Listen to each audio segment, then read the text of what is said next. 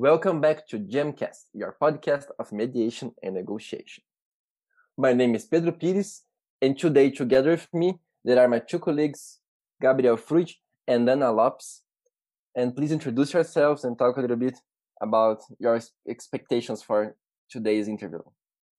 Hi, everyone. So glad being back here and very excited for participating in this episode. And also, Hola a todos nuestros oyentes. I had to say it so for our brothers in Argentina and our Spanish speaking audience. Thank you, Pedro. Thank you, Gabriel. It's a pleasure to be here again. Uh, this is my second episode here in Gemcast, and I'm very excited for this interview today. I know this guest very well. I met her in the Harvard Negotiation Project, where we learned a lot about negotiation and leadership and she's very very nice she's very kind and she's very intelligent.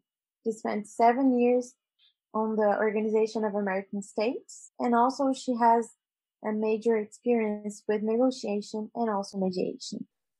This is another Gemcast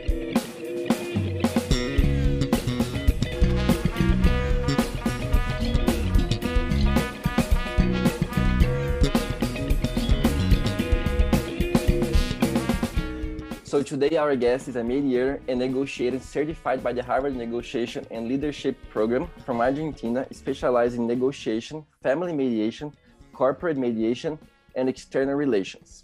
Her name is Mariana Tarzia. We are so glad to have you here today and to be a part of our program. So please introduce yourself, talk a little bit about your experience with mediation as well. Hi, how are you, Pedro and, and Anne and, and Gabriel? Uh, first of all, I would like to thank you very much for inviting me today, for having me in your program. And I really would like to congratulate you and your team uh, for what you are doing uh, uh, because I think it's really important, which is bringing the mediation consciousness to a broader audience. And I think that Latin America really needs that. My name is Mariana Tarzia. I uh, have a BA, bachelor uh, degree in international relations, actually, and I study mediation, alternative dispute resolution, and negotiation. I worked for 12 years in the United States. Seven of those was at the Organization of American States in an external relation uh, capacity and uh, negotiations. I did. After that, I came back to Argentina and I was working in, inter, in institutional relations and external relations and study mediation in here actually and I started working as a mediator. Nice, thank you. So as our first question, I'd like you to tell us a little bit about the Mediation Institute on Argentina, how it works, if it's well spread, if people use this institute, if it's not use it so well. How is the mediation going on in Argentina? Mediation actually is not super new in here. I think we have it for like 2010 or a little bit uh, before that. We have the most common types of mediation in here now is uh, prejudiciary mediation and private mediations. To be a prejudiciary mediator, you need to be certified by the judiciary power in your state. Argentina has a general law, national law of mediation, but each state has their own uh, law, except for one state that doesn't have it. And we are trying to promote the mediation as a way of uh, resolve dispute because as a lot of other countries, we have our uh, the judicial system in, in a bottleneck. So we are trying to decompress that. And I think mediation is a very good way to do it. So, Mariana, in Argentina, there's a law that obligates the parties to mediate before bringing an action, starting the litigation. So, in this perspective, how do you see this two sided coin? One side being against the principle of voluntariness, but in the other side, helping to spread the knowledge of mediation to more citizens to really know the institute that they didn't know before? Yeah, well, in the private mediations, there are private mediations centers, and that's not an obligation. But the judge can send you, can obligate you to go to mediation when it's a prejudiciary mediation. And I have an kind of at the beginning an split thinking about it because I was thinking like, well, you know, it's nice for people actually to choose. They should be free to choose if they would like to use the mediation. But in order to do that, they need to be well informed about it. And there is no much information in people that I can see. Sometimes I am in a mediation, a prejudiciary mediation, and the parties come to the mediation and they don't they don't know what it's about. Sometimes they think that maybe they are in front of a judge that an informal judge or something like that. So of course you explain everything, but I would like for the mediation be more well known so people can actually uh, make an informed decision about it. In the other hand, I think we should do a better work spreading it because sometimes you you ask and people doesn't know they th- they just go there and sit in there that part of the mediation is obligatory but the interesting thing is that the process is not so as soon as the parties arrive, you need to explain them, look, it's an obligation for you to come to the first meeting, but it's not an obligation, it's voluntary for you to stay or not. So if you now you decide that you don't want to go ahead with the process, you can just uh, stop it right now. And when you talk to them like that, they are more relaxed about it. And more than 95% of the time they actually want to go go ahead and do the process. But i think we should do a better job of informing people about what mediation is so they can take more advantage of it.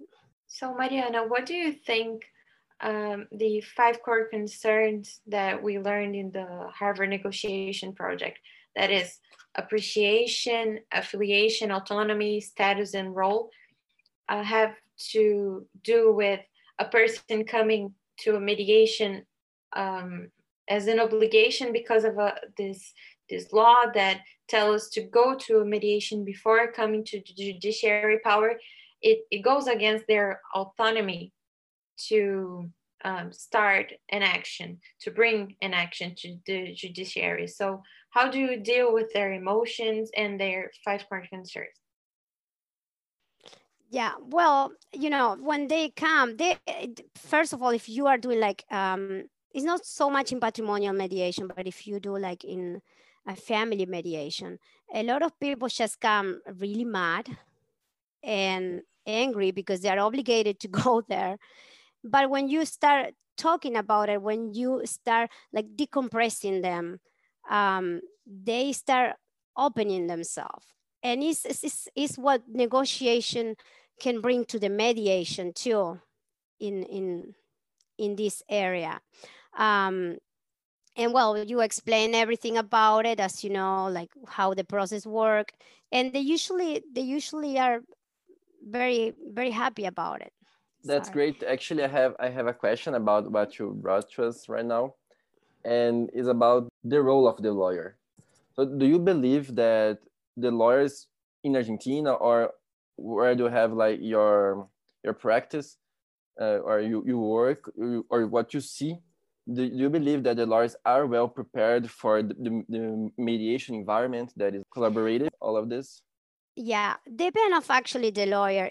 I think that it would be important to have during their career uh, mediation as a subject in in there because a lot of them they are used to litigate all the time. And that is not helping to the mediation process. But there are some other lawyers that they are really open about it and some of them they actually um, study mediation to help the clients. Because in judiciary mediation is an obligation for the parties to have a lawyer in there. And if you cannot have one the the defensoria we call it can provide you one. But you need to have certain requirements um, for that. Um, it's not an obligation for the lawyer to be in the entire process, but yes, at the beginning and to um, and before the agreement is reached, if there is any reach. The other thing is that usually in Argentina, um, most of the mediators are lawyers. So uh, it would be good. Well, I am not, so my way of thinking is that it would be good if could be a little bit more open in, in a lot of other uh, states, province, provinces. So um, different kind of visions can can bring different uh, value to the mediations.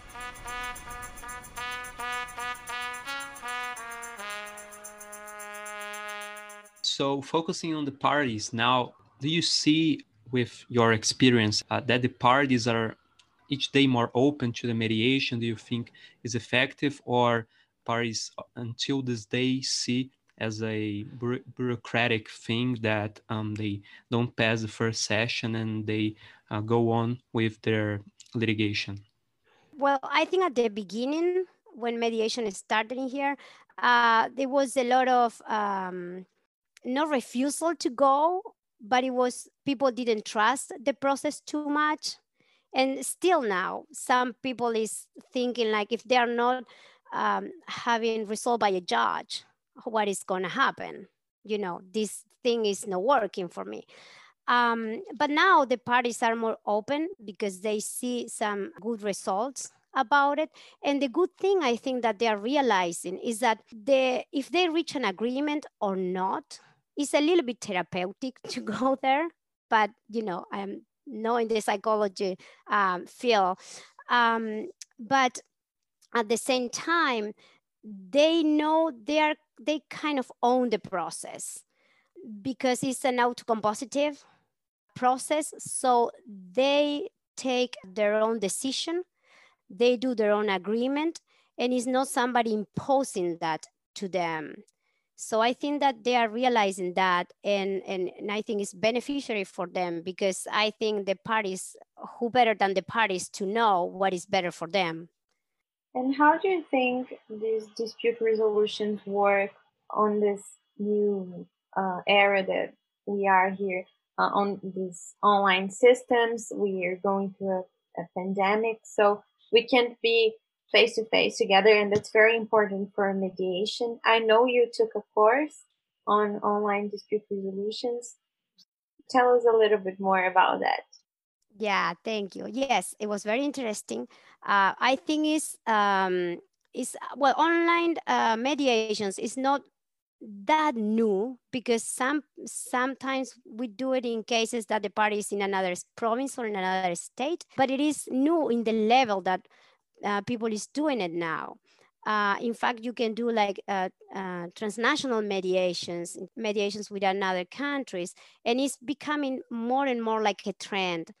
And I think um, mediators are, uh, some of them are very well trained on it.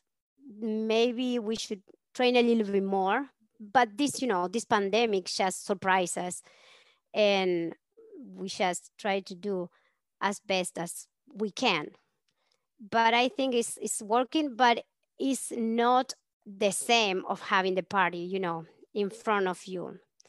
And, but it is, it is a way that we can resolve it. And uh, in fact, um, I am now, uh, I, I didn't tell you that before, but I'm now for like a month the, um, in the board of advisor of a, it's like a company kind of organization uh, called Instant Mediations that is kind of new for the last year. And um, they are trying to bring together mediators around the world. And they will do courses and mediations can work through that platform. And, and I think it's very interesting, all this uh, movement that is coming. You told us about these difficulties of the these online mediations, and it's not the same as we uh, the parties being one in front of the other in like in real life. And I'd like to ask, what's the role of the mediator mediator on that case, and how he can help the parties to improve this environment and to make better uh, better negotiation, to make better assessments uh, on this on this environment. Uh, one of the main things that we encounter uh, problems is technology. Some parties are in the middle of field and they don't have like good internet. But we try to talk to them on the phone first or as much as we can trying to explain how everything work. Um, and uh, they usually try you know to do their best. And the mediator of course is working um, for everybody to feel comfortable. But there are sometimes that people just want to talk face to face and resolve things that way. In another, um, in another kind of mediation, for example, in the if you have uh, patrimonial or insurance mediations, that is kind of quick, and they actually sometimes they prefer to do it online. So depending of what is uh, what is it, is it is more convenient or not. But I think that people, the traditional mediation thing is to be face to face. But I think in this area, you know, people should get used to it. Continuing this topic of the role of the mediator, you mentioned uh, about the different provinces and also the transnational mediation. Uh, how do you think the mediator in the sight of the neutrality principle can deal or help the parties uh, when they have cultural differences. Uh, uh I don't know if uh, the, uh, this is a strong trace in the different Argentina provinces uh, or even in relating to people from different countries. Well, in Argentina, there is not much of a difference. You know, when I think for that reason, um, in when you do like intercultural mediations, uh, you need to have an special preparation for that. The mediator needs to be trained, I think, more in that. And it's something that is an ethical thing that we, we should have, and we do have, is like, as you mentioned, the impartiality and neutrality all the time. And I think as soon as you take a case, if you really know that you are not ready for that case or you have the the minimum doubt about it, you shouldn't take it because it, it, it, wouldn't help anybody. And I wanted to ask you, how do you feel about these dispute resolution clauses that in which people put uh, mediation as an obligatory step before going to arbitration or litigation? It doesn't work as the law, the legislation that tells you to go to mediation before going to the judiciary because the, the parties decide beforehand and they have this um, this power to decide. But how do you think that works with the principle of voluntariness? Well, actually, those kind of uh, compromise compromissory uh, clause, like we call it clausula compromisoria, uh, is usually uh, done in the contracts, usually by corporations. You can add one in there the voluntary part about that is that you know if you can sign it or not everything can be negotiable but i think that it's a way to ensure that if this is not working we just go to mediation. If the mediation doesn't work you know they have several steps. They go to arbitration. If the arbitration doesn't work you just go directly uh, you can sue them or it's, it's a way to resolve that it will be like quick. It could be, of course, cheaper for the companies and the clients, and it will agilize the process. And in the same time, it will maintain the relationship more between the clients and the companies or between the families, if you have these um, families um, companies. And now, uh, talking about uh, corporative mediation, I think this is something that is, is going to grow exponentially. Um, now, um, I was just reading a study made, I think in Spain, and they were saying 70, around 77% of the management in companies uh, will be leaving companies because they didn't like uh, or they didn't feel comfortable in the way that the um, pandemic uh, inside the companies uh, were uh, being handled.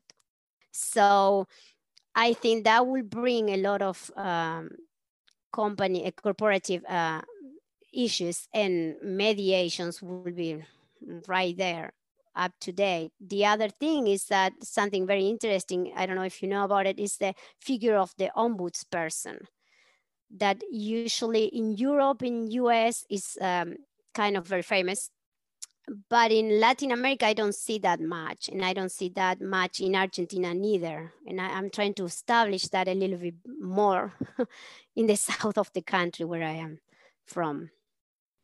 We don't have ombudsperson here in, in Brazil. And just for our, our listeners, the ombudsperson, it's kind of like a mediator that works inside the company resolving any kinds of disputes. They're not certified, they are not um, trained as a mediator specifically, but they are there to help all the employees and all the people that work in the, the company. So there's a, if there's any kind of conflict, uh, any kind of conflict, they can they come to this ombudsperson, and maybe they can also bring some information to the board of directors and deal with the um, the problem in the best way possible. Well, you can start installing it. Seeing your your experience, uh, especially in the Organization of American States, uh, where you spent many years, and also your back, background in the uh, international relations, uh, how do you see uh, that this helped helped you uh, now doing the mediations and negotiations, and how the this multidisciplinary action in the fields of various forms of different resolutions can help this environment or even help the the mediator the negotiator or, or even a counselor in specific case. Well i think when you have like more of an international um, experience working experience and studying experience i think it's kind of opening you more to what is coming. It's opening you more to understand other cultures. We were negotiating with other countries, but you know, you don't see the country, you see the person you have in front of you. And actually that teaches you a lot because they're coming from different backgrounds, different cultures, different everything. And I think that's very interesting. And that actually helped me helped me a lot and helped me more to maintain my neutrality having have that experience. And uh, but uh, since i come in more from a background of negotiation i was thinking at the beginning when i started doing um, studying mediation well i don't know if i can do that because i'm so used to negotiate that i don't know if i can be like the third neutral and you know party in there. But well yeah you can What made you follow this path of dispute resolution, adequate dispute resolution? And is there something there that caught your eye? You know that you have this international experience, and how was that? Well, actually, I was fascinated about the uh, dispute resolution between countries. And the first book I think I started reading about it, it was like um, The Diplomacy from Henry Kissinger and oh that blew my mind. So i decided that you know i decided to start um, studying international relations and i need to go to another city. And actually when i was in the university it was the um, all the balkans conflict and i was following that really close. And i found that i um, i could do a internship at the Organization of American States. So I finished my, my career and next month I went to US in, in Washington, DC. I start doing my internship and actually was just for three months. And well, they gave me a contract for six months and after that another contract and another contract and I stayed at, at, the organization for seven years. And well, after that, I just work in other uh, positions in other um, companies. Eh, actually, I was helping after that uh, Hispanic families um, to get into the uh, educational system in US. And I was kind of doing an informal, without knowing actually, I was doing a kind of an informal um, school mediations, educational mediation. And when I came back to Argentina, I moved to a small city. It was not much to do about international relations. And uh, since I already have a certification on um, alternative dispute resolution, I was thinking like, well, maybe I can study mediation too. And, and that was a good decision, actually. I'm very happy with it. So Mariana, sadly, we are going to our last question, but we would like to ask you and to tell us, after all of this history that you told us now uh, about your path on the mediation, how you became a mediator, we would like to ask some tips for who is wanting to follow this path as well. And if it's possible, if you have some examples of how you have to to do, how do you deal with some like path, and how, how was it, and if if you can help us to follow this. Well, I think it's, it's more. I will say, if I need to say something, I will say it's more than a like a passion to do it. But actually, uh, my passion was negotiation, and suddenly I discovered the mediation while I was in in that path. And I think a good tip I can give is like if you like it, you just need to follow it. Is you need to do your research to see, and you need to actually when you are studying it and you are going in your um, kind of internship, you need to be honest with yourself, and you need to actually see that if you can really do that. As I was thinking at that point, can I really do that? Because if you cannot, you are not fulfilling, you know, the, the, the path that you want to go. I, I think everybody will will realize it. I, I just can't think in a good tip because I'm not that much, I'm, I'm not that expert, you know. No, it was great. It would be unfair for me to say something else. Everybody was like to killing me later. No, no, it was great. Thank you so much. So thank you, Mariana. Thank you for your time here. Thank you for the opportunity that you you gave us of interviewing you and learning a little bit more about your path and about your goals and being more inspired to follow uh, the, the mediation environment or this, the, the mediation path.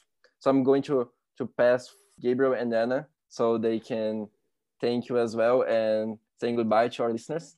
Thank you. Thank you very much, all the audience that is listening up to this second. And it was a pleasure being here. Thank you very much, Mariana, um, and especially for being also the our neighbors from Argentina. And next time it will be in Spanish. It's already, I'm already saying here to everybody to hear it.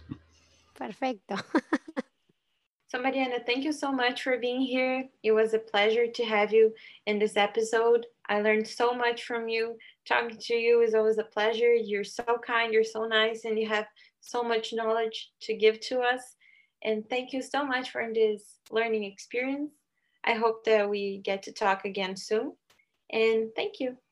Oh, well, thank you very much, uh, Anna, Gabriel, and Pedro, for all your kind words and for all the job uh, you are doing right now. And uh, really has been an honor for me to be here today with you and, and with your audience in Brazil.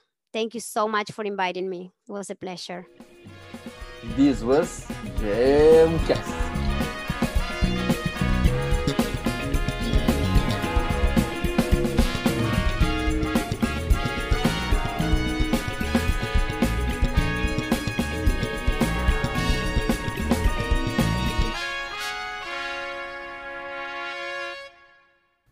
Still here? Did you know that GEM, the Mediation and Negotiation Study Group of PUC-PR, is available on other social medias? Follow us on Instagram at GEMPUCPR. Send us messages, questions, suggestions, and feel open to interact with the subjects brought on the episodes. See you next time!